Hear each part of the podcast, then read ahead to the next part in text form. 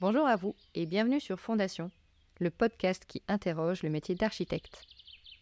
Aujourd'hui, j'échange avec Romain Rousseau-Perrin, qui est entre autres étudiant en thèse après son diplôme d'état d'architecte, mais également maître de conférences associé à l'École nationale supérieure d'architecture de Nancy, où il crée, avec ses étudiants en troisième année de licence, un podcast.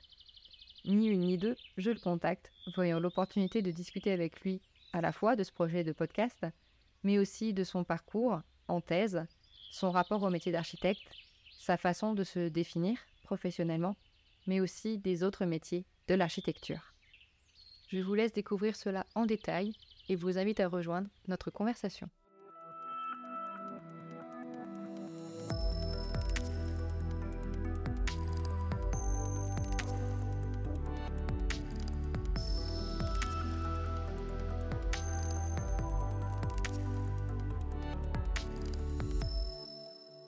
Suis aujourd'hui accompagnée au micro par mon ami Romain Rousseau-Perrin. Nous avons fait une partie de nos études ensemble, en licence, à l'École nationale supérieure d'architecture de Nancy. Pendant nos études, Romain avait créé et animé une web radio. Il est donc habitué à parler dans un micro. Depuis son diplôme d'état d'architecte, Romain est à la fois dessinateur de bande dessinée et il prépare une thèse de doctorat en sociologie urbaine. Cette thèse porte sur l'enjeu d'une optimisation des espaces d'habitation pour une réinsertion de l'habitat individuel dans le centre des villes de taille moyenne. Il est également maître de conférences associées en sciences de l'homme et de la société pour l'architecture à l'École nationale supérieure d'architecture de Nancy. C'est dans le cadre de cet enseignement qu'il monte le podcast Péril en la demeure, où il invite ses élèves en troisième année de licence à parler, débattre des périls d'habiter le monde d'aujourd'hui. Bonjour Romain. Bonjour Solène. Merci d'avoir répondu présent euh, pour euh, enregistrer ce podcast. Je voudrais commencer par une question qui semble assez anodine, mais comme notre rencontre s'inscrit dans ma saison qui s'appelle La guerre du titre, j'aimerais savoir comment tu te présentes en tant que professionnel. Bah alors c'est compliqué parce que comme tu l'as dit, je suis multicasquette, donc euh, quand on me demande ce que je fais dans la vie, je ne sais jamais trop quoi répondre. Euh, c'est euh, alors architecte de formation, je dis, parce que j'ai pas le droit de dire que je suis architecte, je ne suis pas inscrit à l'ordre, j'ai pas d'HMO. Euh, donc, euh, donc voilà, je ne suis pas architecte officiellement. Donc architecte de formation, c'est un moyen de dire que je suis quand même un peu architecte. Hein. On a un diplôme. Au moins passé par le diplôme. Voilà, euh, je ne vais pas dire à chaque fois que je suis titulaire du diplôme d'État en architecture. Euh, ah, techniquement, sur le diplôme, il y a marqué architecte diplômé d'État, ce que j'ai vérifié moi-même à cause de ma propre question. Donc, c'est techniquement, le mot architecte est quand même écrit dessus. C'est frustrant, mais en même temps, c'est comme demander à un médecin de, de se faire appeler médecin alors qu'il n'est pas inscrit à l'ordre des médecins. Je peux comprendre que voilà, c'est une, profession réglementée avec un certain nombre de responsabilités, donc je comprends qu'il y ait ce, euh, ce garde-fou autour du titre. Euh, donc architecte de formation, voilà. Après, euh, le fait que je sois enseignant à l'école d'architecture de Nancy, comme c'est une situation nouvelle pour moi et somme toute un peu précaire, je ne me considère pas encore pleinement comme enseignant. Je fais mes classes, on va dire. et puis sinon, c'est doctorant en sociologie urbaine. J'espère bientôt pouvoir dire que je serai docteur pour le coup, je voulais devenir médecin quand j'étais petit, donc euh, la boucle est bouclée, on va dire. Mais c'est pas vraiment docteur euh, comme je l'imaginais. Et, euh, et puis sinon, auteur de BD, ouais. Et du coup, une fois que tu auras ton doctorat, tu seras docteur en sociologie urbaine ou docteur en architecture? Docteur en sociologie tout court. Il n'y a pas de distinction entre euh, sociologie urbaine, sociologie du travail, c'est sociologie. Après, euh, moi, euh, je ne me revendique pas du tout sociologue, je ne me revendique pas sociologue de, du travail, sociologue de la santé. Enfin, voilà, je serais sociologue. non, je ne serais pas sociologue, je serais docteur, docteur en sociologie et pour le coup plutôt orienté sociologie urbaine. Euh, mais voilà, ne nous projetons pas trop parce qu'il y a encore un peu de chemin à parcourir avant de soutenir. On en parlera un petit peu après d'ailleurs. Je me demandais aussi, euh, vu que en thèse tu es amené à rencontrer des gens et notamment de réaliser des entretiens, euh, dans le cadre de ta thèse, quand tu as été confronté à ces rencontres, est-ce que tu as eu de la difficulté à faire comprendre les contours du métier avec ta formation d'architecte et maintenant la thèse en sociologie pour faire comprendre vraiment les contours de ton métier? Alors pas vraiment parce que euh, les personnes que j'ai rencontrées en entretien, la plupart étaient professionnels du secteur de l'urbanisme ou de l'architecture. Donc euh, ils comprenaient très bien la démarche. Pour les autres, les, personnes que j'ai rencontrées plus, euh, des habitants, des personnes qui étaient vraiment extérieures au, au métier, je rentrais pas trop dans le détail en fait. Parce que ça peut être, euh, ça peut être euh, source de blocage, source de. J'ai rencontré quelques personnes comme ça. Euh, je leur disais, je suis architecte, je travaille sur la question de la réinsertion de l'habitat en ville, de l'optimisation des surfaces habitables. Ça peut crisper, parce que c'est marrant. Il y a toujours ce ce côté, on, défend son intérêt et donc on va pas trop en révéler sur soi par peur que euh, les réponses qu'on va apporter à, mes questions puissent se, retourner contre eux. Je ne sais pas si je suis clair, mais euh, j'ai eu quelques cas comme ça où j'ai senti une, sorte d'autocensure parce que euh, j'avais peut-être, j'en avais peut-être un peu trop dit. Parce que tu avais dit que tu étais architecte, Oui, oui, oui. et surtout, pas que architecte, c'est que je faisais des recherches pour faire évoluer certaines, certaines choses. Donc euh, voilà, a une expérimentation qu'on a, qu'on a faite euh, à Chalon dans le cadre de ma thèse, où on a construit une, une maison que j'appelle habitat individuel optimisé. Ça fait partie des résultats de mes recherches. Et, euh, et, quand on a parlé de ce projet-là dans la presse, quand on a présenté tous les acteurs, donc moi et puis euh, l'architecte qui a réalisé le projet. Euh, on a eu quelques, quelques retours comme ça de personnes euh, lambda qui, qui disaient qu'on allait construire notre maison sur le toit des autres, que qu'on vivait déjà dans des logements trop petits, qu'il était hors de question que qu'on réduise encore plus nos surfaces, alors que c'était pas le sujet mm, de l'expérimentation en tant que telle. Mais voilà, il y a des certaines, certains points qui sont difficiles à entendre peut-être parmi euh, dans la population et une sorte de réserve comme ça qui peut s'installer dans le cadre. C'est tout, tout l'enjeu des interactions sociales en fait dans le cadre d'un entretien. Et il faut à la fois euh, en dire suffisamment pour mettre en confiance la personne qu'on a en face de soi et à la fois pas trop en dire pour ne pas euh, créer un contexte de méfiance. Voilà. Et tu crois que le fait d'étudier les sciences sociales, mais aussi le côté architecture et et cette aura qui a l'architecte peut poser des questions euh, pour le grand public? Je pense que dans, dans, dans les représentations, dans l'imaginaire collectif, l'architecte est quand même une profession, enfin, c'est quand même une profession euh, euh, encore bien vue, bien perçue.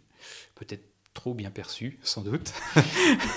Euh, je pense que. Mais je suis une convaincue. Mais je, je, me suis rendu compte euh, avec, euh, avec les années qu'il y a d'autres métiers comme ça où on a une représentation très idéaliste très idéalisée, je sais pas, mhm. comme le métier d'avocat par exemple, où on se fait une, on se fait une, ouais, une vision très idéalisée de, de, du métier d'avocat et en fait quand on creuse un peu, on se rend compte qu'on est pareil quoi.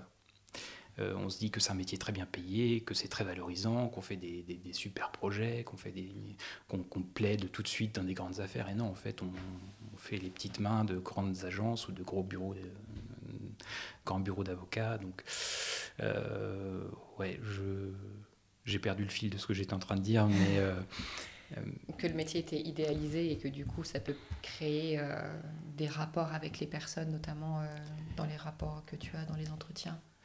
Ouais, ouais, et puis au-delà des entretiens, euh, moi je le vois parce que ma compagne est architecte praticienne. Alors elle n'est pas architecte, c'est pareil, elle est architecte de formation pour le moment, on va pas trop. Elle est architecte d'intérieur du coup, mais euh, elle, a, son titre, enfin elle a son diplôme d'état en architecture, mais euh, elle n'a pas encore sa chémo, donc elle se fait appeler architecte d'intérieur. Et, et, par expérience avec les architectes que j'ai pu rencontrer, il y a une euh, une difficulté à faire entendre euh, aux particuliers particulièrement euh, de l'intérêt de ce qu'on apporte, enfin, de, de, la matière vive de, de, nos réflexions, parce que c'est des choses qui, comme ça, c'est pas quelque chose qui est palpable, mm. on va dire. C'est une, c'est il y avait un architecte dont je parlais peut-être tout à l'heure, que j'avais rencontré au Japon, et qui me disait, moi, je ne travaille pas pour des clients, je, tant que le contrat n'est pas signé, je ne lève pas le stylo. Et ça, permettait de valoriser vraiment euh, le travail à la main et la réflexion euh, théorique de l'architecte euh, sur, sur ses plans, sur ses, sur ses projets. c'est quelque chose, en fait, on a l'impression que quand, quand, un architecte arrive avec son projet, il a fait ses plans, ok, tout le monde peut le faire. Mm. Et c'est ça ça, c'est d'autant plus vrai aujourd'hui qu'il y a plein de logiciels ouverts au grand public euh, et qui donnent... Euh, Accès aux outils de dessin. Voilà, alors après, la qualité de ces logiciels est très discutable. comme d'ailleurs les logiciels que utilisent les professionnels de l'architecture, parce que finalement, un, logiciel, quand on ne l'utilise pas bien, ben, on, peut faire un peu tout et n'importe quoi avec. Euh, j'ai encore perdu une fois le fil. De, je t'avais dit, hein, le, problème, c'est que je. Mais non, mais c'est pas grave, tu parles. Euh, j'ai une mémoire de poisson rouge, donc je parle et après, je ne sais plus euh, ce que je disais en début de phrase. Ça risque d'arriver souvent. Non, mais t'inquiète pas, mais du coup, j'ai déjà un bon filon, puis on, on retombe sur des questions assez générales sur le podcast, notamment sur la question du titre, qui, qui fait quoi et comment faire voir notre, notre métier. Donc, merci pour cette réponse. Avant de parler du podcast euh, que tu as fait, donc euh, j'aimerais bien parler un peu de ton parcours et notamment de la thèse. Comment tu es arrivé à te focaliser sur le sujet d'habiter donc, euh, petit aparté, depuis 2005 et la réforme européenne pour intégrer les études d'architecture, le cycle des études est désormais dissocié en trois, licence, master et doctorat. Et les jeunes diplômés en architecture peuvent faire le choix de poursuivre en thèse, c'est ce qui a été ton cas. Et je trouve ça intéressant qu'on puisse discuter et voir que ces études ouvrent à d'autres débouchés que seulement la maîtrise d'œuvre.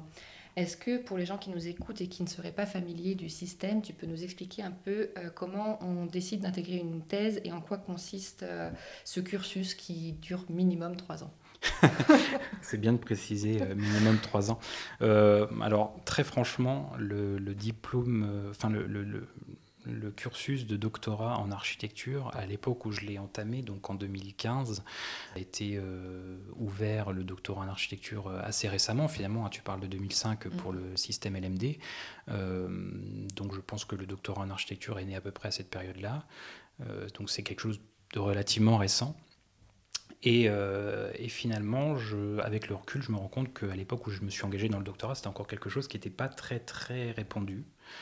Euh, il y avait assez peu de docteurs en architecture. Et d'ailleurs, c'est pas pour rien que je me suis orienté vers une thèse en sociologie, parce que les sujets euh, qui m'intéressaient, euh, il aurait fallu que je me déporte sur une autre université pour, trouver un laboratoire et un, encadrant qui puisse suivre mes recherches. Voilà. dans le cadre d'un doctorat en architecture. Cela dit, mon sujet se prêtait bien à la sociologie, et je connaissais mon directeur de thèse, donc ça s'est fait assez naturellement. Euh, mais c'est vrai que la thèse ne se présente pas de façon naturelle à un étudiant qui sort de 5 ans d'études en architecture parce qu'on euh, a cette vision du métier d'architecte euh, assez classique de faire 5 ans d'études. Alors plus avant, maintenant moins parce qu'on est inscrit dans le système LMD, licence master doctorat. avant c'était un peu plus, mais, mais c'est pas naturel parce que il euh, y a ce côté, on fait des études pour faire euh, le bâti. Quoi. J'étais en, je faisais des entretiens Parcoursup là, cette semaine. Et, euh, et j'étais en binôme avec une architecte euh, qui a un peu plus de, de, bouteilles que moi dans l'enseignement.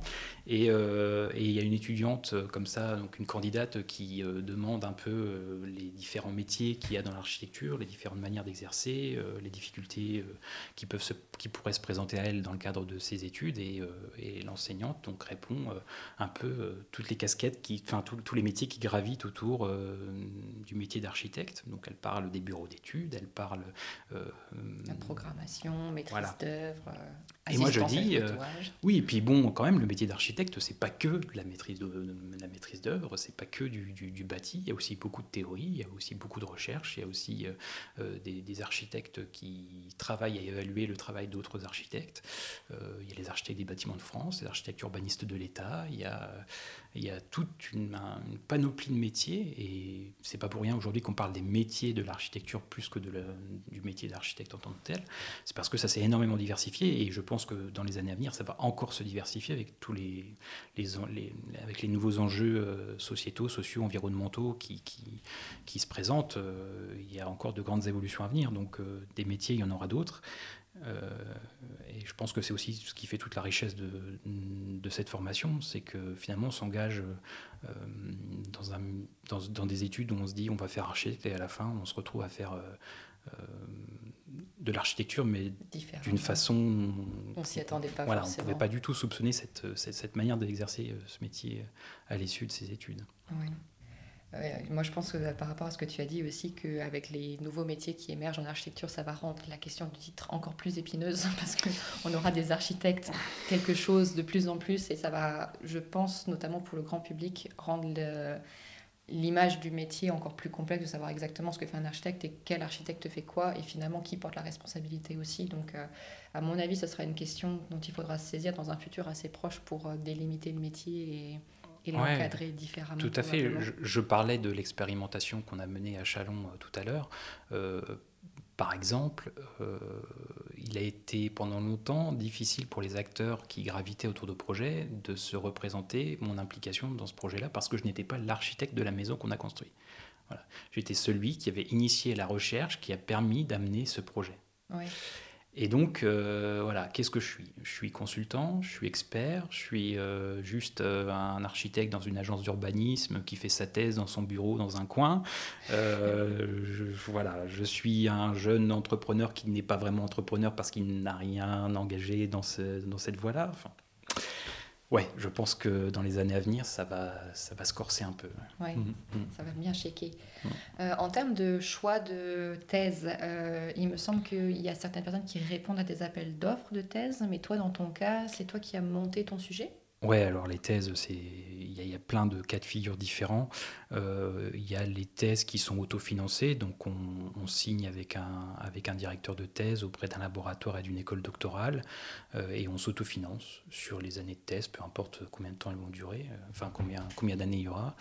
il y a des thèses qui bénéficient de contrats doctoraux, donc c'est des contrats qui sont financés par l'université ou par... ça pour le coup, je suis... je, m'aventurerai pas trop dans, dans, ce, dans cette voie-là parce que j'ai pas trop euh, euh, approfondi ce, thème-là. Et puis il y a les tests CIFRE. Et les tests CIFRE, euh, Convention industrielle de formation par la recherche, c'est un, un, dispositif qui permet, donc c'est un dispositif avec un dispositif tripartite, il y a le laboratoire de recherche, le doctorant et l'entreprise qui accueille le doctorant. Et, dans le cadre des CIFRES, la plupart du temps, c'est une entreprise qui recherche un doctorant pour faire une recherche sur un sujet particulier qui amènera donc à la soutenance d'une thèse de doctorat. Et, euh, voilà, donc il y a l'entreprise qui définit son sujet de recherche euh, et elle cherche un étudiant qui est prêt à s'investir pendant 3-4 ans pour faire cette recherche-là et bénéficier à la fin d'une soutenance qui lui apportera le titre de docteur. Moi, euh, dans mon cas, c'est un peu différent parce que je tenais à tout prix à faire euh, ma thèse euh, avec mon sujet. J'avais été en contact avec une agence parisienne qui voulait me faire travailler sur l'habitat, un peu l'habitat, pas vraiment l'habitat d'urgence, mais l'habitat économique en Inde. Alors j'aurais pu plier, et d'ailleurs je pense que ça aurait été très intéressant de le faire, euh, c'est plus un acte manqué qu'autre chose parce qu'on est bon, on s'est pas compris. Bref, peu importe. Euh, il y a eu un petit problème d'échange de mails. Enfin, ça aurait pu se faire, mais ça s'est pas fait. C'est comme ça. Mais euh, en tout cas, moi, je, tenais vraiment. J'avais mon sujet. Il était défini. On en avait parlé avec mon directeur de thèse. C'était dans la poursuite de mon, de mon diplôme, de, mon, de mon mémoire de fin d'études. Donc mes recherches, je les, avais déjà engagées quelque part depuis la quatrième année de mes études en architecture, et ça s'inscrivait dans la continuité, dans la continuité. Et donc je voulais finalement trouver quelqu'un qui serait prêt à financer mes recherches euh, telles quelles. Mmh. Voilà. Et alors, je, partais un peu défaitiste parce que je me suis dit quand même la cifre, c'est à la base l'entreprise qui cherche, c'est pas le doctorant qui cherche. Faut être et, hein. et, et j'ai eu une chance de dingue parce que, alors, pour, pour reparler du, du doctorat dans le cadre des études en architecture pour dire qu'à l'époque, c'était vraiment pas quelque chose d'évident de s'engager dans un doctorat à l'issue de son, son diplôme, c'est que on avait présenté le doctorat euh, de manière tellement superficielle, tellement succincte, que je savais même pas qu'il valait mieux s'engager dans un doctorat en étant financé. Mmh. Donc moi, en sortant de mes études, euh, tout content d'avoir mon diplôme, je me mets en tête, en plus on m'avait dit dans la soutenance de mon mémoire de fin d'études, on m'avait encouragé à poursuivre. Bon ben moi je me pose pas de questions, on m'encourage à poursuivre, j'y vais. Donc je m'inscris à l'université de Lorraine, j'avais déjà rencontré mon directeur de thèse, je m'inscris à l'université de Lorraine en doctorat de sociologie, je signe les papiers, tout ça, tout ça, et à la fin je me rends compte que bah, si je veux un financement pour un contrat doctoral, si je veux un financement pour une thèse CIFRE, ah, ben, j'ai plein de délais qui commencent à, courir. À courir. Et d'où l'intérêt de ne pas, de pas s'inscrire tout de suite tête baissée dans un doctorat, parce que ces délais-là, on, ces délais-là, on les a pas quand on s'inscrit pas. Ah, oui, on peut prendre le temps. oui, Voilà. Sauf qu'une fois qu'on est inscrit, eh ben, on a des quoi. délais. Mm. Voilà. Et donc pour le contrat doctoral, je sais plus si c'est six mois, enfin ou un an, je sais plus exactement, mais pour la thèse CIFRE, en tout cas, c'était neuf mois. Donc à partir de la date d'inscription euh, Le délai court. en thèse, c'était Mm. neuf mois. Alors neuf mois, c'est la validation du dossier, mais c'était six mois pour l'envoi du dossier. Oui. Donc en gros, j'avais qu'une chance. Voilà. Il fallait que le dossier que j'envoie à, à la- l'ANRT, donc qui est l'agence qui chapeaute un peu les chiffres en France, euh, il fallait qu'il passe du premier coup. Voilà. Et donc, il se trouve qu'une semaine avant euh, la date butoir de, de mon dossier, je, je- on se met d'accord avec l'agence d'urbanisme de Chalon, qui était prête à financer euh, ma thèse de doctorat avec ce sujet-là en l'état, parce que c'est un sujet qui les intéressait pour leur ville. Et, euh, donc, on envoie le dossier, et mon dossier est accepté.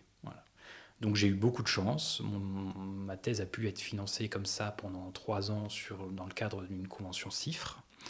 Euh, et euh, et j'ai bénéficié par ailleurs d'une bourse d'études euh, parce que c'est aussi des moyens de financement autres que les contrats doctoraux et les, et les CIFRE. C'est les bourses d'études de fondations privées ou, d'autres organismes qui financent, qui aident des doctorants à, à- financer leur thèse. Donc moi c'était la fondation Palladio.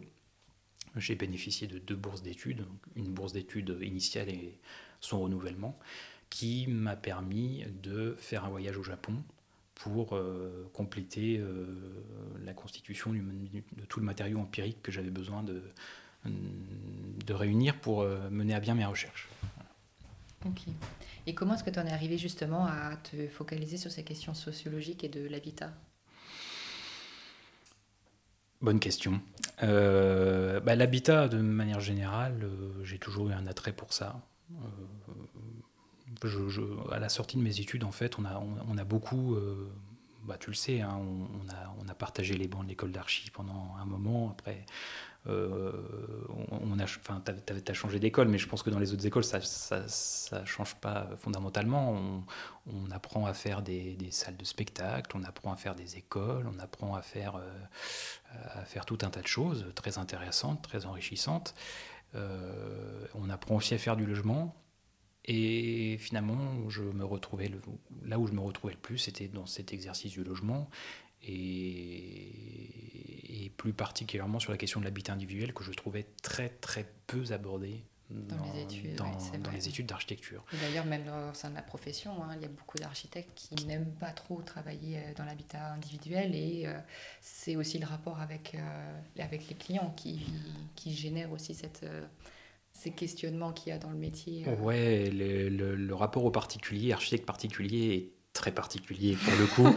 Euh, il faut que ça se passe bien, et si ça se passe pas bien, ben ouais, il y, a- il y a toute la profession qui s'est un peu détournée effectivement de ce Mm. marché, euh, qui a été profitable du coup à des constructeurs, maîtres d'œuvre, qui, qui se sont accaparés euh, la demande, parce que la demande est là. Il y a plus de 75% des Français. Alors, d'une enquête à l'autre, ça varie, mais grosso modo, on est entre 75 et 80% des Français qui aspirent à vivre en maison individuelle en France. Tiers.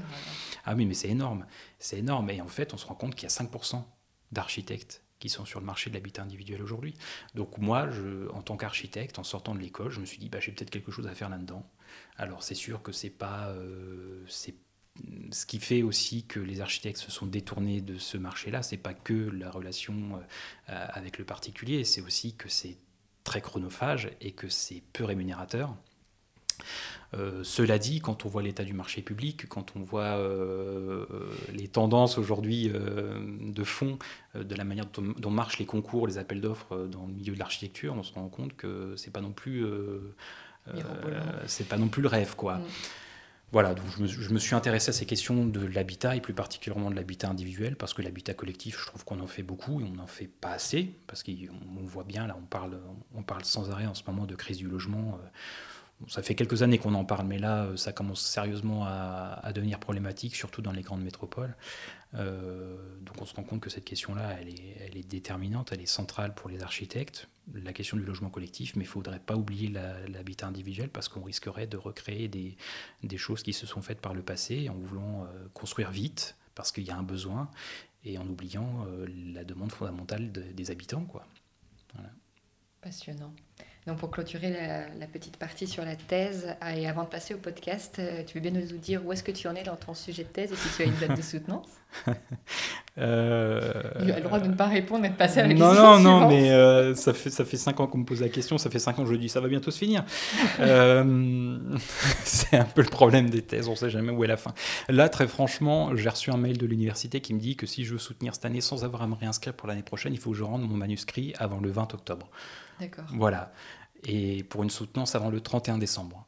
Et j'aimerais bien que ça se finisse, euh, parce que je pense que après 7 ans à avoir travaillé sur un même sujet, euh, je, dis, à autre chose. je dis pas que j'ai fait le tour du sujet, parce que mon sujet est, très vaste et c'est peut-être euh, son principal défaut finalement, c'est qu'il est trop vaste. Bon, après, c'est peut-être aussi mon problème, hein, c'est que je veux toujours aller chercher plus loin et à un moment donné, bah, il faut juste s'arrêter parce que c'est pas possible. c'est un problème ben, d'architecte, il voilà. me semble. On mais c'est la fin d'un projet parce qu'on veut toujours de petits détails. Exactement. Et donc, euh, j'aurais envie de dire que ça va se terminer cette année. Voilà. On te le souhaite. Alors. Mais c'est tout le mal que je me souhaite également. Il me semble que dans le cadre d'une thèse, en général, les, les étudiants euh, en, thèse donnent des cours, il me semble, mais euh, lors de nos précédents échanges pour préparer cet entretien, tu m'avais dit que toi, le, donner des, des, cours à l'école, ça n'a rien à voir avec ta thèse, mm. mais que le sujet, euh, les sujets se, se, recoupent mine de rien, notamment avec le côté sociologique. Est-ce que tu peux nous expliquer un peu en quoi consiste le cours que tu donnes et quelle forme ça prend? Bah, c'est vrai, euh, pour, euh, pour reprendre un peu euh, ce que tu dis là, c'est vrai que de manière assez classique, les doctorants enseignent dans, à l'université ou enseignent en école d'architecture quand, quand ils s'engagent là-dedans parce que c'est une source de financement. Euh, tout pas vu ça dans ce sens-là, mais c'est vrai que ça fait du sens. déjà parce que les contrats doctoraux, souvent, il y a une clause qui qui veut que, ben, euh, alors peut-être pas les contrats doctoraux, mais c'est d'autres types de contrats, les contrats à terre ou je sais plus. Enfin, pareil, je, je me suis pas, comme je, j'ai eu une cifre, je me mm. suis pas trop trop penché sur ces questions-là, mais il y a des conditions, en, tout cas dans certains modes de financement, qui imposent certains, un certain nombre d'heures d'enseignement. Moi, j'étais pas dans ce cas-là, donc je, je me suis pas intéressé. J'ai fait un peu d'enseignement au début de ma thèse à l'école d'architecture parce que j'avais un... j'avais envie, en fait, j'avais envie de m'y frotter. J'ai pas poursuivi parce que le fait d'être dans une cifre, ça demande aussi beaucoup de temps. Je suis engagé vis-à-vis d'une entreprise, donc euh, mon calendrier, je l'organise pas comme je veux, donc c'était pas possible. La distance même géographique était, c'était compliqué à gérer. Et là, euh, l'enseignement à l'école d'architecture, c'est, l'histoire d'une opportunité, mais une opportunité qui tombe finalement assez bien parce que euh, il, recherchait un docteur en sciences sociales ou un doctorant en fin de thèse. Euh, le, statut de maître de conférence associé impose qu'on ait une activité parallèle à l'enseignement. Euh, donc moi je suis auteur de BD. si, un jour je, pensais que la BD me permettrait d'enseigner à l'école d'architecture, mais voilà, ça m'a permis ça. tout est possible. Euh, et visiblement les autres candidats au poste n'avaient pas cette euh, double avaient pas cette double casquette, donc ils ne pouvaient pas en fait tout simplement enseigner en école d'architecture parce qu'ils n'avaient pas ce métier parallèle. donc voilà, c'est une histoire d'opportunité. J'avais une enseignante à l'école d'architecture l'école d'architecture qui, qui m'a grandement incité à, postuler. Je la connaissais bien, donc je lui ai fait une confiance aveugle, j'ai postulé. J'ai mon directeur de thèse qui m'a appelé le jour même quand il a su que la fiche de poste allait être publiée pour me dire Romain, il faut que vous y alliez. J'y suis allé parce que j'ai une confiance aveugle en mon directeur de thèse. Et donc voilà, ça s'est présenté comme ça. Et il se trouve que j'ai hérité d'enseignement euh, d'une professeure en anthropologie qui s'appelle Catherine Deschamps, qui a demandé une décharge pour euh, assurer la direction du laboratoire euh, d'histoire de l'architecture contemporaine. Et donc j'ai hérité de ses cours d'anthropologie de l'habité, d'anthropologie urbaine et puis quelques, quelques heures d'encadrement des mémoires de licence et de master. Et, euh, et, voilà, donc je me suis approprié un cours qui, a priori, n'était pas directement en lien avec mes recherches, parce que anthropologie de l'habité, anthropologie urbaine, voilà, il y, y, a des parallèles entre l'anthropologie et la sociologie. C'est un débat euh, souvent rabattu. Euh, quelle est la différence entre l'anthropologie et la sociologie? Il y en a, mais euh, voilà. c'est peut-être subtil. Assez, c'est parfois assez subtil. Donc je, me suis un peu plié à l'exercice d'essayer de, faire de l'anthropologie, alors que j'étais plutôt euh, issu d'une branche sociologie.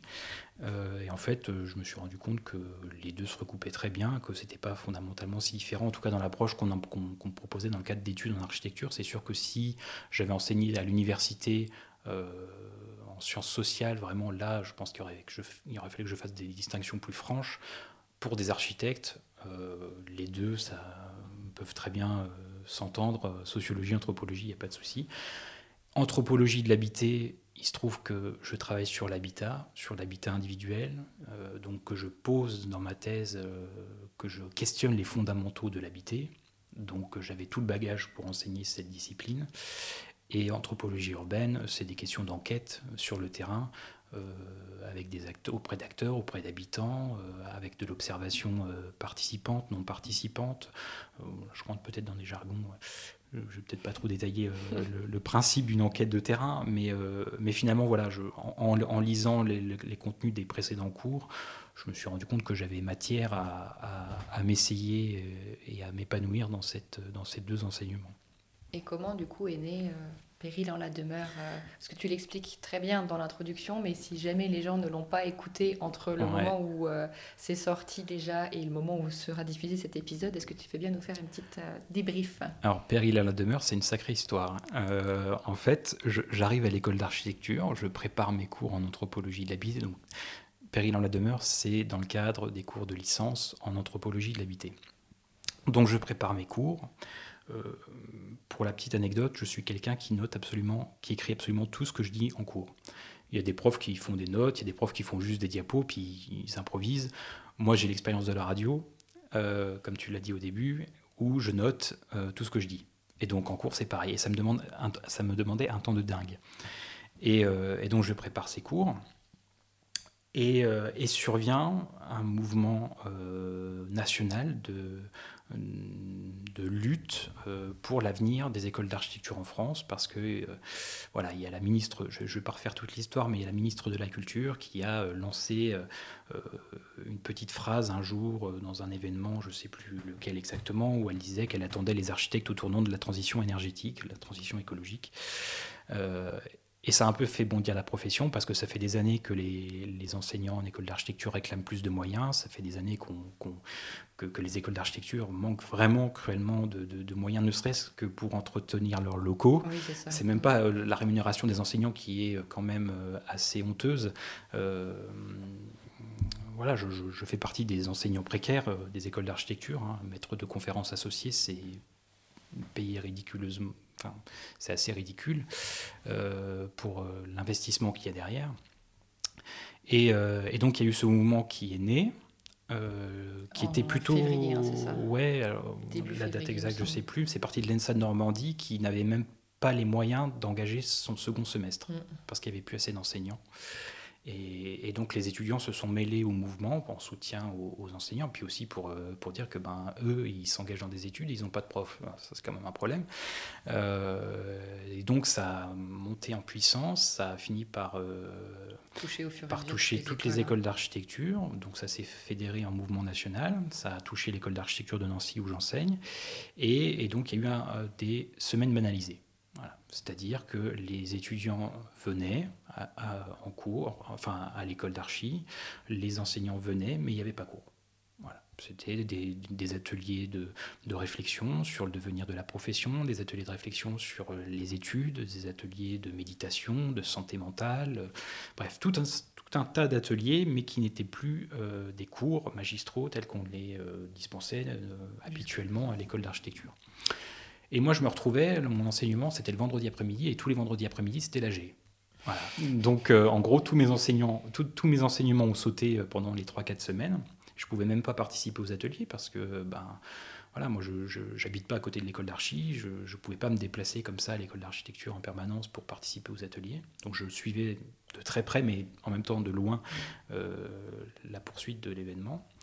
Et à un moment donné, je me suis dit, mais qu'est-ce que je peux faire pour apporter ma pierre un peu à l'édifice, voilà, pour parce que forcément, les, quand je, je, lisais régulièrement les doléances qui remontaient, Alors les doléances sur le manque de moyens, sur tout ça, c'est revenu, c'est sans cesse revenu. Donc c'est pas vraiment là-dessus que je me suis concentré quand je lisais les doléances, c'était plutôt en fait ce qu'attendaient les étudiants sur, leur, sur leurs études, parce que moi je, je me souviens de l'époque où on enseignait. Alors moi je, personnellement, je suis très content des études qu'on a eues, mais c'était pas, c'était pas parfait. Il y avait souvent des, des, choses qu'on aurait bien voulu voir changer, qu'on aurait bien voulu, euh, dont on aurait bien voulu pouvoir discuter avec les enseignants pour, euh, pour améliorer peut-être les choses, et ça n'a ça, jamais pu se faire parce que voilà, le climat était relativement serein à notre époque. Euh, là, le climat n'était pas très serein, et il y a plein de, de voilà, de, de choses que réclamaient les étudiants et dans lesquelles je me retrouvais finalement notamment euh, les modalités d'évaluation, euh, l'investissement euh, des étudiants dans le contenu des cours. Et, donc on parlait, on voyait bien qu'il y avait quand même des gros problèmes dans les écoles d'architecture, et je me suis dit, bah, il y a un sacré péril dans la demeure. je, je, dis ça, il y a un sacré péril dans la demeure, parce que c'est le titre d'une des parties de ma thèse. Ah d'accord. Voilà, et qui porte précisément sur l'habité où j'interroge, j'interroge dans ma thèse, donc je le disais, les fondements de l'habité. Et donc une des parties de cette partie, c'est péril dans la demeure. Voilà. Et je me suis dit, bah là, ça, quand même, les écoles d'architecture, il y a un sacré péril. Si, euh, si le ministère ne euh, bouge pas un peu ses fesses, euh, ça risque de chauffer pas mal, ou risque quand même d'avoir des gros problèmes dans les années à venir. des lacunes et moins de professionnels. Voilà. Mm. Et, j'avais une très forte envie de, me, réapproprier l'outil radiophonique parce que j'en ai fait pendant mes études, comme tu l'as dit, j'en ai fait après mes études. Et puis ma thèse a pris tout mon temps et voilà, je ne pouvais plus euh, m'investir dans ça. Euh, et, je me suis dit que ce serait quand même pas mal comme format euh, de proposer ça comme format aux étudiants, à la fois parce que il y a l'opportunité. Je veux dire, c'est complètement en phase avec le mouvement national euh, euh ENSA en lutte. Et en même temps, euh, ça, transcende complètement ce mouvement. Je veux dire, il y a péril dans la demeure aussi, parce que euh, les architectes de demain vont devoir faire face à énormément de bouleversements et que si on n'est pas suffisamment formé pour ça, euh, a péril dans la demeure plus générale à habiter le monde. Alors, habiter le monde, transition sociale, transition écologique, transition. Enfin, on peut citer tout un tas de transitions qui vont avoir lieu. Et si on n'est pas prêt pour les affronter, ça va être compliqué. Donc voilà, péril dans la demeure à la fois pour l'avenir le, des, des, études d'architecture et en même temps pour l'habiter qui, euh, ouais, qui pose pas mal de questions pour, pour la suite. Justement, dans l'introduction du premier épisode, tu interpelles sur le fait que la maison brûle. Mm. Euh, tu dis comment concevoir alors qu'il y a péril dans les écoles d'architecture de France, donc exactement ce que tu viens de dire. Euh, tu parles aussi de désillusion, mais aussi donc, du péril d'habiter le monde, comme tu viens de le dire, et euh, le fait que les nouvelles générations donc, sont attendues au tournant. Comment justement cette nouvelle génération, elle va faire pour s'armer, et j'aime pas trop utiliser du vocabulaire militaire, mais ma foi, ça me semble assez opportun dans ce cas-là, Comment est-ce que euh, la nouvelle génération elle va faire pour être armée en fait pour toutes ces transitions dont tu viens de parler? Il bah, va falloir savoir défendre ses idées.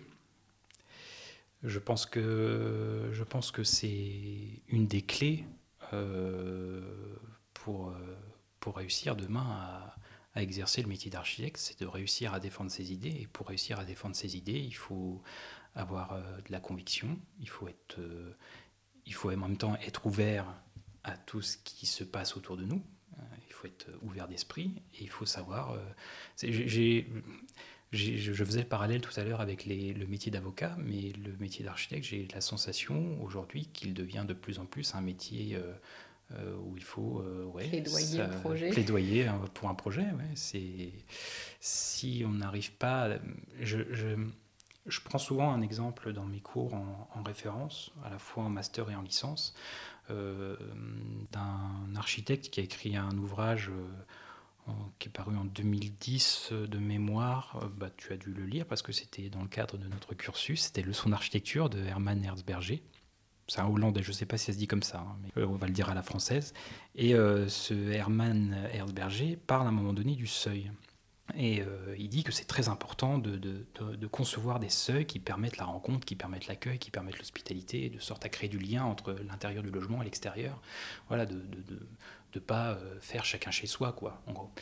Et il dit le problème, c'est que aujourd'hui, euh, créer un seuil euh, pour une majorité de personnes qui financent les projets, c'est pas audible parce que c'est quelque chose qui ne sert pas à grand chose. Mmh. C'est des mètres carrés perdus. C'est des mètres carrés de perdus. Sauf que c'est tout sauf des mètres carrés de perdus. Et si on n'arrive pas à défendre ça auprès d'un maître d'ouvrage, ben ça va être compliqué. Alors ça, voilà, c'est des propos. cet architecte-là. Il parle du seuil sur un projet qu'il a conçu dans les années 80. C'est toujours autant valable aujourd'hui, mais ça va l'être d'autant plus avec plein de thématiques euh, qui, voilà, qui, s'amènent là. Sur, les, transitions écologiques, je pense qu'il y a quand même un consensus, mais sur des choses plus subtiles comme ça, sur l'habité, sur, sur euh, voilà, la crise du logement, ça va sans doute impliquer de construire plus de logements collectifs. Attention à ne pas construire trop vite. C'est ce que je disais. On a, on, a au sortir de la guerre, on a voulu et c'est bien normal construire plein de logements pour reloger les personnes qui avaient été, euh, dont leur logement avait été détruit. Euh, on a vu ce que ça donnait après. Euh, il faut faire attention à ne pas retomber dans les pièges du passé et, concevoir des logements collectifs qui soient en phase avec les attentes des habitants. Et ça, souvent, les attentes des habitants, on a tendance à les oublier. On a tendance à les, à, les mettre un peu de côté sous prétexte qu'il y a des enjeux économiques, qu'il y a l'économie de projet qui fait qu'on ne peut pas voilà, je ne suis pas praticien. Je ne vais pas rentrer dans les, détails des phases, des différentes phases de projet, mais je l'ai vu quand même un peu de loin. Euh, et notamment dans le cadre, encore une fois, de l'expérimentation à Chalon, où euh, quand euh, j'ai commencé à parler d'optimisation des surfaces habitables, on m'a répondu oui, oui, on va réduire. Voilà, c'est pas l'optimisation, c'est pas réduire. L'optimisation, c'est améliorer. L'optimisation, c'est éventuellement maximiser, mais c'est certainement pas réduire. Et, d'ailleurs, j'ai changé le titre de ma thèse parce qu'au début, c'était pour une réduction des surfaces d'habitation. C'est mais à coup pas, c'est peut-être un peu de ma faute. Mais, mais voilà. vocabulaire. Mais d'où le sens des mots. D'où le sens des mots. Et c'est ce que j'essaye euh, euh, humblement parce que voilà, hein, j'ai que 30 ans, j'ai peu d'expérience, mais euh, c'est peut-être une chose que j'ai compris à travers ma thèse, c'est que les mots ont leur importance et ce que j'essaye de transmettre à mes étudiants en école d'architecture dans le cadre de ce de ce podcast, c'est de, je les invite vraiment à se poser des questions sur les mots qu'ils choisissent. C'est très important parce que demain, les mots qu'ils choisiront pour défendre leur projet auront une résonance particulière. Et si euh, ils ne savent pas dès à présent choisir les bons mots, ben, ça risque de leur porter préjudice pour la suite. Donc si je comprends bien, le podcast, c'est donner l'opportunité à tes élèves de s'approprier un sujet qu'ils choisissent, de faire des recherches, de débattre entre eux, puis ensuite d'aller peut-être rencontrer des gens pour échanger sur ce dit sujet, et ensuite de te redonner un, feedback de ce qu'ils ont appris à travers un épisode. Ça, c'était l'idéal. Euh, le temps est contraint quand même, parce qu'avec euh, avec tout ce mouvement de lutte, bah, on a perdu quand même quatre semaines d'enseignement. Euh, donc, euh, donc en fait, tout, ce qu'ils auraient pu faire dans le cadre de ce podcast, ils n'ont pas pu le faire parce que par faute de temps.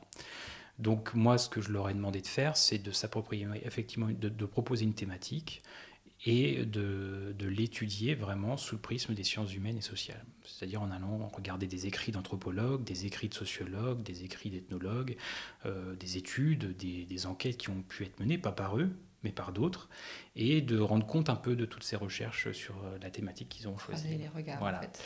Et malheureusement, euh, bon là j'en suis au quatrième épisode, je viens de recevoir les documents préparatoires des cinq épisodes suivants, euh, je me rends compte que ça se limite assez assez souvent à des références de type un article sur le Parisien, un article sur le Figaro, euh, un article Wikipédia. Euh, et, les, voilà, ils ne vont pas chercher encore la matière, euh, une matière intéressante, suffisamment intéressante pour produire un contenu véritablement intéressant. alors, je ne dis pas que c'est je, je, je, je, ne fais pas la critique, euh, je ne suis pas en train de descendre mon podcast, euh, parce que moi, en tant qu'enseignant, mon but, c'est d'apporter aussi ce qui leur manque. Je veux dire, c'est mhm. tout le principe d'un podcast qui se fait dans le cadre d'un enseignement. Je ne vais pas leur demander de faire le cours à ma place. Bien sûr. Donc, eux, ils viennent avec ce qu'ils ont, avec ce qu'ils ont trouvé, et moi je suis censé leur apporter, étoffer, voilà, à travers des études, pour le coup, euh, vraiment tirées des sciences humaines et sociales. Donc voilà, avec le recul, je me dis que c'est peut-être pas un enseignement, euh, c'est peut-être pas un format adapté à un enseignement de licence, c'est peut-être plus adapté à un séminaire de, master. Parce qu'il y a aussi moins d'étudiants dans un séminaire de master, donc il y a aussi, euh, je, pourrais potentiellement euh, suivre davantage l'avancement euh, des, enquêtes menées par les, par les étudiants. Là, avec 92 étudiants, j'ai 18 groupes, c'est compliqué en 5 semaines de faire un truc mais bon, ça s'est fait, euh, ça s'est fait dans l'urgence de la situation. Je pense que ça a répondu à la demande des étudiants de, s'investir plus, euh, parce que moi aussi, je veux dire, j'arrive devant un amphi 92 étudiants, c'est ma première année d'enseignement, je fais face à un mur, quoi je ne pensais pas un jour. Euh, je me suis, je me suis souvenu, je me suis souvenu de mes années, euh, de mes années euh, d'étudiant à l'école d'architecture. Dans la même école en plus. Hein. Ouais, dans la même école, dans le même amphi, face aux profs, et voilà, j'étais dans l'écoute et tout, et en fait, je me rendais pas compte que, ne serait-ce que mon expression du visage, pouvait déstabiliser le prof qui, est, mm. qui était en face de nous. Moi, je me retrouve devant ces 92 étudiants, euh, le vendredi après-midi en plus, c'est vraiment le créneau de, rêve. Euh, voilà, la moitié un peu endormie, euh, les autres qui trifouillent sur leur ordinateur dans le fond de l'amphi, et je me dis, qu'est-ce que je fais là? À leur parler d'habiter En plus, c'est des... Voilà, la notion d'habiter, c'est quelque chose de très philosophique aussi, anthropologique, mais aussi philosophique. Et, et en plus, je me rends compte en arrivant là, je me dis, je vais leur parler d'habiter, euh, ils vont savoir à peu près de quoi je parle. Et dès, la première séance, je, leur pose tout de suite la question euh, bon, habiter, ça vous parle? Et en fait, non. C'est vrai? Ils, ont un atelier, un cours en culture de l'habiter en première année. Je pense que c'est complètement déconnecté de ce que signifie l'habiter, parce que pour eux, habiter, ça ne signifie pas grand-chose en fait. Euh, ça signifie, alors quand je, voilà, on, a commencé par un débat comme ça, question-réponse. Qu'est-ce que ça signifie pour vous habiter? L'appropriation. Non, l'habiter, c'est pas que l'appropriation. C'est, oui, c'est l'appropriation, mais c'est qu'une infime partie de, toute la dimension de l'habiter. Et donc, euh, mes premiers cours euh, ont cherché à étoffer leur connaissance sur cette notion-là. Et puis, boum, euh, interruption des cours. Et bon, ben là, qu'est-ce que je fais? Comment je peux continuer Parce que sinon, ça... si j'avais continué l'enseignement tel que je l'avais engagé, je me serais retrouvé à parler de euh, de choses un peu complètement. Ça aurait été très décousu en fait.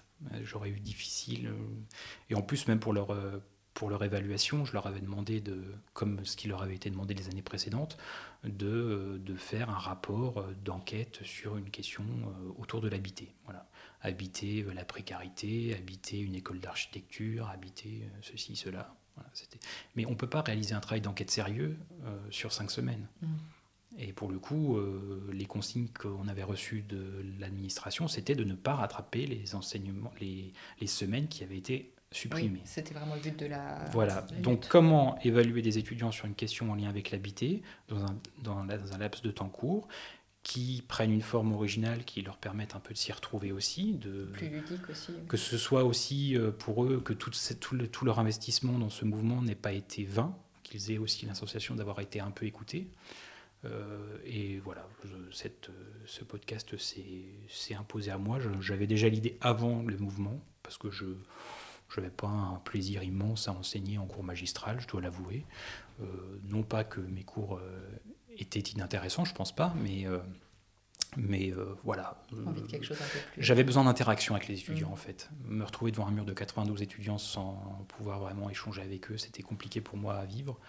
Et, voilà. Et le podcast, pour le coup, c'était une occasion de, de, traduire tout ça, à la fois de satisfaire euh, les étudiants et de me satisfaire moi. Donc, je n'allais pas m'en priver. Bien sûr. Et donc, c'est un projet expérimental. Tu espères remettre ça l'année prochaine avec plus de temps, du coup? Ah ben, Pour le coup, l'année prochaine, euh, je, si si contrat il y a Si contrat il y a, parce que c'est toute la, voilà, c'est la précarité des maîtres de conférences associés, c'est que c'est des CDD renouvelables sur six ans, je crois, donc c'est même pas ad vitam. Hein. Euh, donc je ne sais pas si je serai reconduit, vraisemblablement oui, euh, mais sans certitude encore. Euh, donc si je reconduis l'expérience l'année prochaine, ce sera certainement pas en licence. Ce sera plutôt dans le cadre d'un séminaire de master. Je me laisse encore le, temps de la réflexion parce que c'est pareil, là j'ai un peu de mal à, prendre du recul parce que ça s'est fait sur un, temps court. Mais je pense que les étudiants de licence n'ont peut-être pas encore le bagage euh, suffisant pour s'attaquer à ces questions de front. Je pense qu'un enseignement magistral, comme je l'avais engagé dès le début, est plus adapté à un enseignement de licence. Voilà, ils, apprennent euh, notions, enfin, ils, acquièrent les fondamentaux qui gravitent autour de la, notion d'habiter pendant un semestre. On leur demande de faire un travail sur cette question-là, et puis après, ils approfondissent cette question dans le cadre d'un séminaire qu'ils auront eux-mêmes choisi. Là, c'est imposé à 92 étudiants. Il y en a certains qui ont des affinités moindres avec ces thématiques-là. Donc, donc je préfère avoir des étudiants qui sont clairement engagés sur cette question-là et qui sont prêts à aller à la rencontre d'habitants, à la rencontre d'acteurs de, l'urbain pour, pour approfondir certaines questions en lien avec, euh, avec l'anthropologie urbaine, pour le coup, parce que c'est un séminaire d'anthropologie urbaine, ça n'a plus trop à voir avec l'habité. Sans doute que ça s'appellera plus Péril en la demeure. Euh, c'est peut-être euh, peut voué qu'à une saison. Je, je ne sais pas encore, à vrai dire. On en parlait aussi. Euh, est-ce que tu penses que le fait de justement devoir euh, parler devant un micro ou autre, donc quelque chose qui serait bien à mettre quand même dès la licence pour apprendre aux étudiants à échanger, vraiment débattre, construire leur discours, comme tu disais, parce que finalement, en fait, c'est tout l'objet de notre métier une fois dans la vie professionnelle. Et moi, pour l'avoir vécu, je trouve que j'ai pas les enseignements pour euh, la communication et pour justement vendre mon projet. Je savais le faire à un prof, je savais très bien, j'avais très bien compris, cerner comment vendre mon projet à un prof pour avoir une bonne note. Je ne vais pas dire que mon architecture était bonne, mais en tout cas, je savais comment vendre mes arguments. Et quand je me suis retrouvée devant mon premier client particulier, eh ben, c'était pas du tout réceptif. Mm. parce qu'on m'avait pas appris à le, à, le, faire. Et bon, moi j'ai une appétence pour les sciences sociales et pour l'humain, du coup je, je me suis auto-formée, j'ai lu beaucoup de choses. Mais c'est vrai que si j'avais eu quelques outils en école, euh, peut-être dès la licence, euh, je sais pas à quel moment ça aurait été fait, mais je me dis, euh, on en a un peu parlé, toi aussi tu penses que c'est un exercice intéressant, mais du coup comment on pourrait lancer des petites pistes Oui, oui, mais ça, ça rejoint aussi la question de la vulgarisation du du, du sujet, de, toutes les thématiques en lien avec l'architecture. C'est facile, entre guillemets, c'est en tout cas euh, plus facile dans le cadre des études d'architecture de présenter un projet à un enseignant parce qu'il est architecte. Mmh. On, parle le même, on parle le même, le même langage. Le même langage. Mmh. Euh, face à un particulier, c'est effectivement plus compliqué. Et c'est ce que je disais tout à l'heure, c'est qu'un architecte qui ne sait pas euh, défendre ses idées, qui ne sait pas mobiliser le vocabulaire adéquat pour, pour parler avec la personne qu'il est en face de lui, en fonction de voilà, des, connaissances que la personne peut avoir sur le sujet, de l'intérêt qu'il peut avoir euh, pour l'architecture. Alors a priori, euh, un client particulier qui fait appel à un architecte, il a déjà une appétence, une, petite culture architecturale derrière lui, en tout cas un, intérêt pour l'architecture. Euh, quoique. Ou alors il n'a pas le choix. Mais oui, non, je pense très franchement que c'est peut-être une des choses qui manque. Alors je ne dirais pas dans toutes les écoles d'architecture parce que je ne connais pas les enseignements qu'il y a dans les autres écoles d'architecture. En tout cas, à Nancy, euh, de, mémoire de mes études et de ce que je vois de ce qui se fait aujourd'hui, alors il y a bien un enseignement de médiation euh, architecturale, mais il n'y a pas euh, véritablement de cours qui apprend à présenter un projet. On l'apprend sur le tas, en fait, comme beaucoup de choses dans notre métier en même temps. on apprend à présenter un projet sur le tas, mais que quand il y a l'enjeu de la note. Voilà. Euh, euh, et, c'est vrai que euh, présenter, réussir à, avoir un discours structuré, logiquement articulé, on l'apprend en faisant un mémoire. Mais un mémoire, c'est de l'écrit, c'est pas de l'oral. Oui, c'est pas le même langage non plus, la même façon de Voilà. Et l'oral, ça s'apprend. Moi, je l'ai appris sur le tas en faisant des présentations pour ta thèse Pour ma thèse, oui, mais j'avais déjà le bagage parce que j'avais fait de la radio auparavant. je pense que j'ai fait pas mal de communications sur mes recherches et des communications qui, je pense, ont été suffisamment percutantes pour euh, les, personnes que j'avais en face de moi parce que j'avais cette expérience de radio qui m'a permis de, développer ce genre de discours. Euh, voilà. Je ne vais pas trop rentrer dans le détail de mon sujet, je ne vais pas les noyer dans des informations inutiles, je vais droit au but, euh, mais sans jamais oublier l'essentiel. Je pense que ça, vraiment, c'est quelque chose qui mériterait d'être, d'être enseigné. Et l'outil de la radio, pour moi, c'est un outil extraordinaire parce que, effectivement, il y a euh, la crainte du micro. C'est vrai que c'est pas facile comme exercice. Et je le vois à chaque épisode avec mes étudiants. Il y en a qui sont à l'aise et il y en a, euh, c'est compliqué. Et c'est pas grave, c'est le but de l'exercice. Mm. Euh, alors au début, je les avais, les, les, les premiers qui sont passés, j'avais été vache, je les avais mis vraiment en face de l'amphi. Ah donc en plus du micro, ils se 92 retrouvaient devant, euh, devant ou leur. 80, bah, ouais. ils sont 5 par groupe, donc ils se retrouvaient avec euh, 87 étudiants en phase 2. C'était un peu raide. Des murs qui plus. Plus l'enseignant, des murs en plus. Oui, parce que d'aut- d'autant plus mûr, parce que comme il y a, l'enjeu du podcast, c'est enregistré, donc il y a un silence total. Moi, quand j'enseignais, il y avait toujours un peu Un un brouhaha, un bruit de fond, qui est d'ailleurs très perturbant, parce que quand on se retrouve en bas de l'amphi, on se rend compte que ça fait énormément de bruit. Les bruits de clavier, par exemple, j'ai fini par interdire les ordinateurs, parce que c'était, je m'entendais plus parler. Et, euh, et, et donc, je, je leur demande de parler devant le micro, et en plus devant les 87 étudiants, les pauvres. Et donc là, j'ai corrigé le tir, je les fais pas, je- ils sont dos, du coup, à, leur, à leurs camarades. Euh, fais C'est moi qui fais face à eux. Euh, j'ai l'impression que ça va déjà un peu mieux. Oui. Mais Ah, reste, euh, le micro quand même, parce qu'il y a l'enregistrement et il y a l'appréhension d'être écouté derrière, Mm. de s'entendre aussi. Oui, c'est. Mais ça, c'est pareil. Il y a des... il y a- Quand il y a les étudiants qui viennent, je leur dis mettez un casque. Mettez un casque parce que ça vous apprend à vous écouter et ça vous apprend à poser votre voix. Mm. Et vous allez vous rendre compte vraiment qu'en vous écoutant, ça change complètement la manière de, de- la façon dont vous percevez votre, votre prise de parole. Et euh, alors, il y en a que ça les, per- ça les perturbe vraiment, et à la fin, ils viennent me voir, ils me disent Ah oui, oui, effectivement, c'est. Ça Je me suis jamais entendu parler, en fait. Mm. Voilà. Et, et je pense, en plus qu'après, s'ils se réécoutent à travers le podcast, alors, il y a un peu de montage, hein, j'enlève les, les hésitations, les trucs, euh, voilà, parce que, euh, parce que le podcast doit quand même être dans un format relativement compressé. Et puis, euh, et puis il y a des étudiants qui sont parfois. J'avais une étudiante qui a été un peu prise de panique. Je pense qu'elle ne s'attendait pas du tout à cet exercice. Et là, en plein milieu de l'enregistrement, elle est Oh là là, ouf, je- Une crise de panique. voilà, ben oui, mais c'est bon. J'essaie de les mettre en confiance le plus possible, euh, parce que je suis pas là pour les. C'est pas l'enjeu de l'exercice, c'est pas de les stresser, c'est pas de les, c'est pas euh, de leur donner envie de vomir la veille de, de- de la veille du cours. euh, c'est voilà, c'est. Une autre façon d'enseigner et d'apprendre. Et je pense qu'ils sont globalement contents, euh, d'après les retours que j'ai euh, d'eux directement, ils ont l'air vraiment d'apprécier l'exercice. Mais encore une fois, je ne suis pas certain que ce soit dans le cadre de la licence que ce soit le plus profitable. Je pense que l'enseignement de l'oral, ça devrait être un enseignement à part entière déjà, ça ne Mm. devrait Ah, pas euh, s'inscrire dans un cours d'anthropologie, je pense que ce n'est pas le lieu. Euh, cela dit, il faut faute de mieux, euh, si ça peut en plus servir l'anthropologie, pourquoi pas. Mais c'est pour ça que je dis que ça, ça serait davantage adapté au master, parce qu'il y aurait aussi euh, la construction d'un matériau euh, empirique, euh, d'aller euh, sur le terrain, Oui. à la rencontre d'habitants, de tendre le micro. de- Au service, en fait. voilà, ouais, ça, là pour le moment on n'est plus sur un exercice de prise de parole avec un, une voilà, une- un contenu qui ressemble plus à un exposé qu'à qu'à vraiment l'apport de connaissances. Alors je ne leur demande pas de- d'apporter des connaissances nouvelles, mais en tout cas des connaissances assez précises sur un sujet. Là on est quand même sur des choses très très euh, générales. Euh, voilà. Bon. Mais c'est expérimental. Ouais, bien sûr, il faut bien passer par là Voilà. pour, euh, pour la suite. Et ce genre d'expérience, tu penses que ça pourrait aider les étudiants à avoir moins de désillusions quand ils arrivent sur le marché du travail? Oh non, ça suffira pas.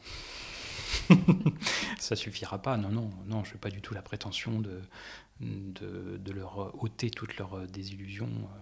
Après, il y en a, il y en a qui n'ont aucune désillusion, qui, se, ont une, vision assez éclairée du métier.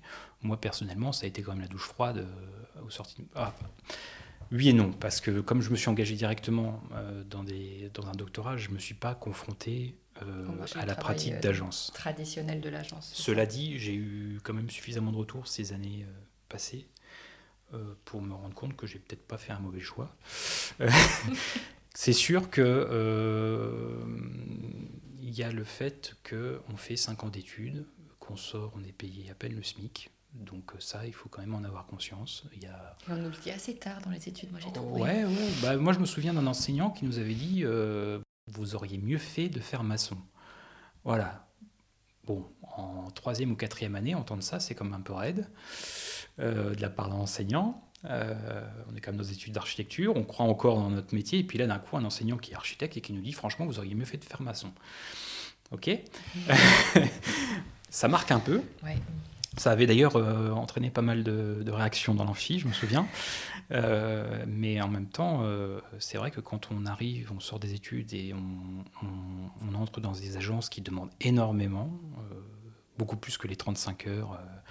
voilà, les, architectes demandent un investissement de la part des jeunes diplômés euh, important. aussi, hein. Il y a la culture de la charrette qui est très persistante, euh, comme si on n'avait pas le droit d'avoir une vie à côté. Euh, et, oui, je pense que ça peut, ça peut être très dur, très raide pour, pour certains étudiants qui sortent des écoles. alors après, voilà, on tombe dans des bonnes agences, on tombe dans des agences peut-être un peu moins regardantes sur ces questions de bien-être au travail c'est une question d'opportunité, c'est une question de, rapports humains. C'est très complexe. Hein. Je pense qu'il y en a qui, au sortir de leurs études, se sont totalement épanouis dans, dans ce métier. Il y en a pour d'autres pour qui ça a été plus compliqué.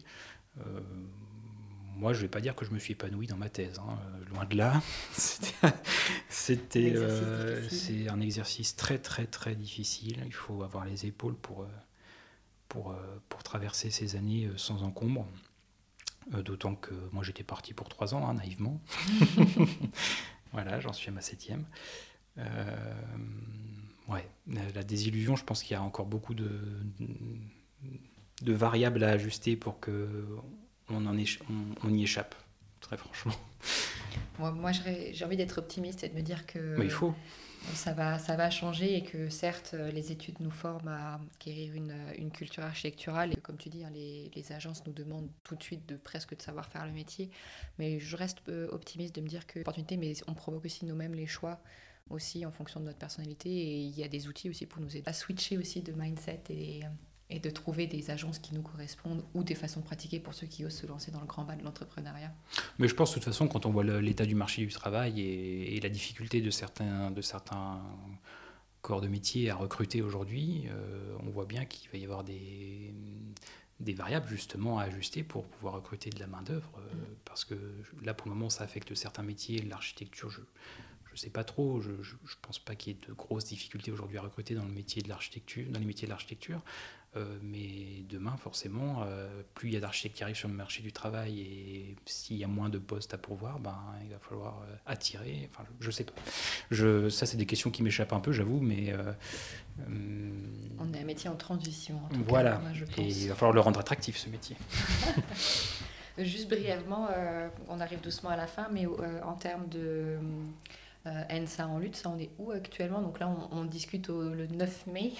on en est où à peu près euh, de, la lutte Il y a régulièrement des AG qui sont organisés. C'est pas fini en fait. Hein. Non, non, c'est pas fini parce que le ministère de la Culture euh, ne répond pas, pas aux demandes en fait. je pense que on, on revient de tellement loin qu'on ne peut plus accepter des, des réponses à la marge des besoins que, qui, sont, qui sont formulés quand même depuis un bon nombre d'années. Mmh. Euh, les réponses qui ont été apportées par la ministre euh, aujourd'hui ne sont pas du tout satisfaisantes. Euh, donc, donc ça va se poursuivre. Sous quelle forme, je ne sais pas. Moi, j'avoue que je suivais de très près le mouvement quand ça a touché, à partir du moment où ça a touché l'école d'architecture de Nancy, parce que j'étais directement impliqué par les effets de ce mouvement. Je m'en détache un peu aujourd'hui parce que j'ai ma thèse à terminer, que j'ai mes étudiants à suivre et que, que ça demande beaucoup de temps et que, bah, désolé, mais ça fait partie des revendications. J'ai un statut précaire et je peux plus passer autant de temps à. voilà, j'ai une vie de famille, j'ai un métier en parallèle pour pouvoir arrondir les fins de mois. Je gagne euh, bien moins que le SMIC aujourd'hui euh, et pourtant j'en suis à une. Voilà Officiellement, j'ai 5 ans d'études. Officieusement, j'en suis quand même à 12.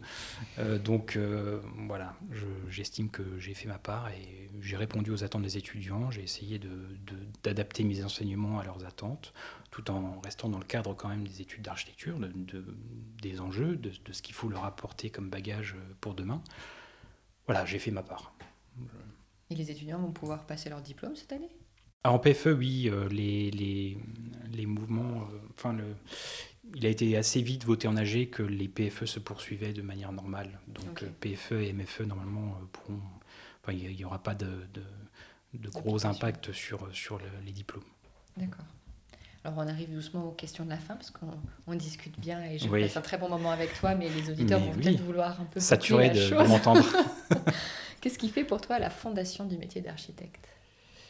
La fondation du métier d'architecte. Oui, oui. C'était quelque chose à laquelle je devais réfléchir. Moi, j'ai noté l'éthique. L'éthique. Ouais. Je... Mais ça, c'est. Euh, je, je, je, dirais pas que c'est valable pour tout le monde. Ça, c'est personnel. Je... Quand je suis sorti de, de mes études d'architecture, si je me suis engagé dans le doctorat, c'est parce que je ne pouvais pas envisager de, de, de m'engager dans le métier tel qu'il était à l'époque où je sortais de mes études. Voilà.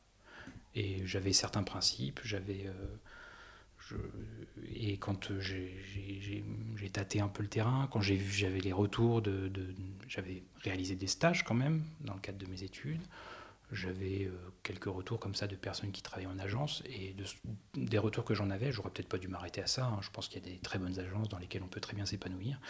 Euh, mais voilà, j'ai aussi l'expérience de ma compagne euh, qui a dû quand même souvent euh, s'asseoir sur euh, ses principes parce que bah, voilà, elle est dans une agence, elle est embauchée et elle fait ce que l'architecte en chef lui dit de faire. Mm.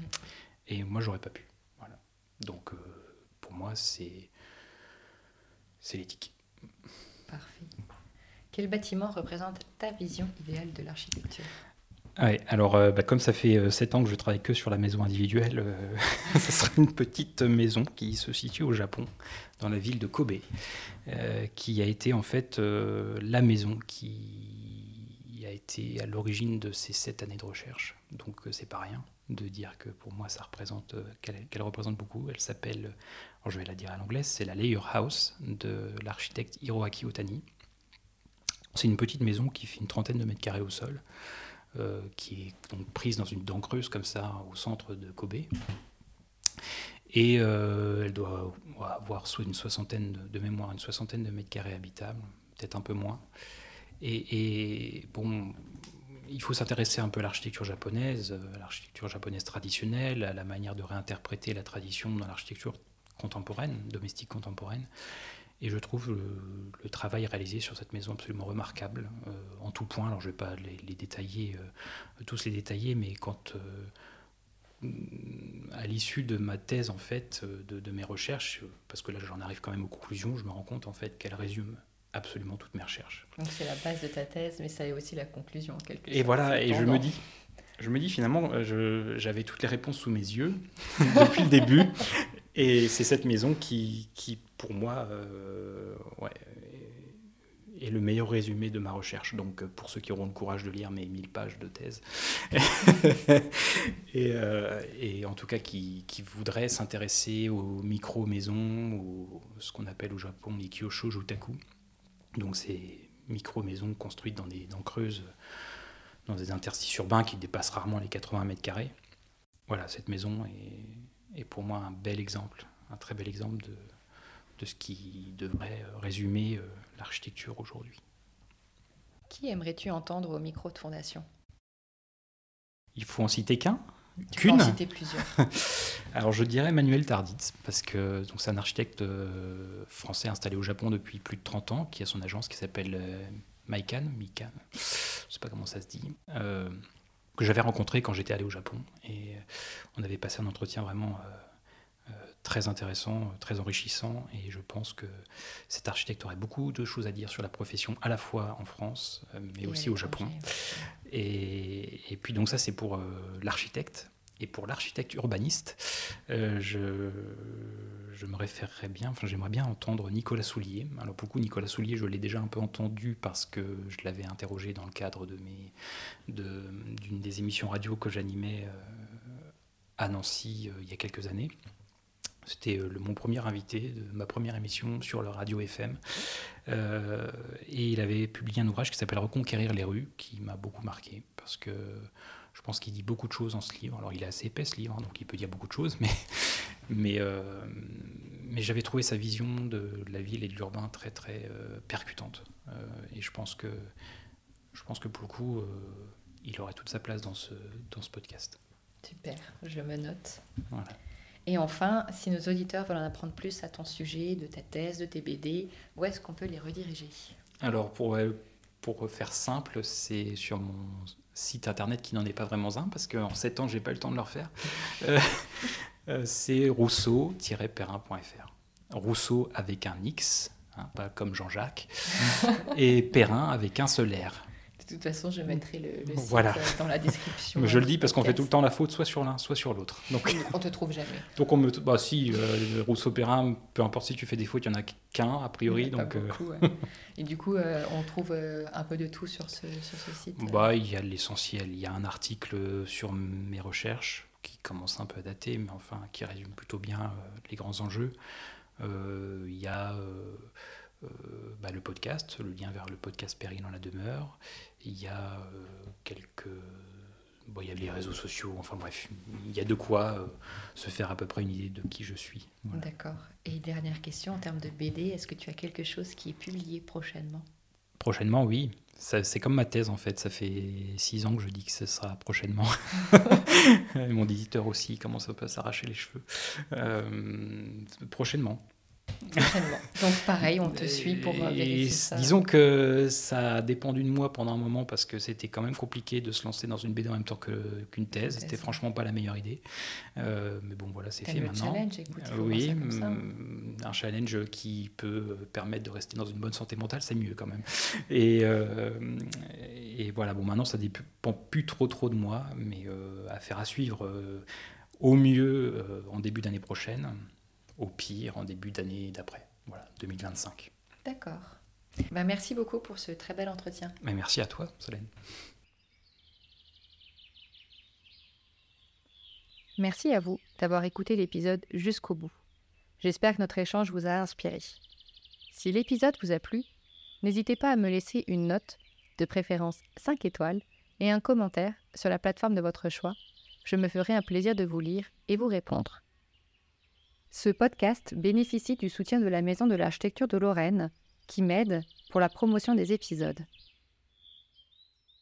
Si vous vous posez des questions sur votre pratique d'architecte, je serai ravie d'échanger avec vous. N'hésitez pas à me contacter via mon site web fondation au pluriel.archi ou sur Instagram au même nom. On se retrouve la semaine prochaine pour un nouvel épisode de Fondation.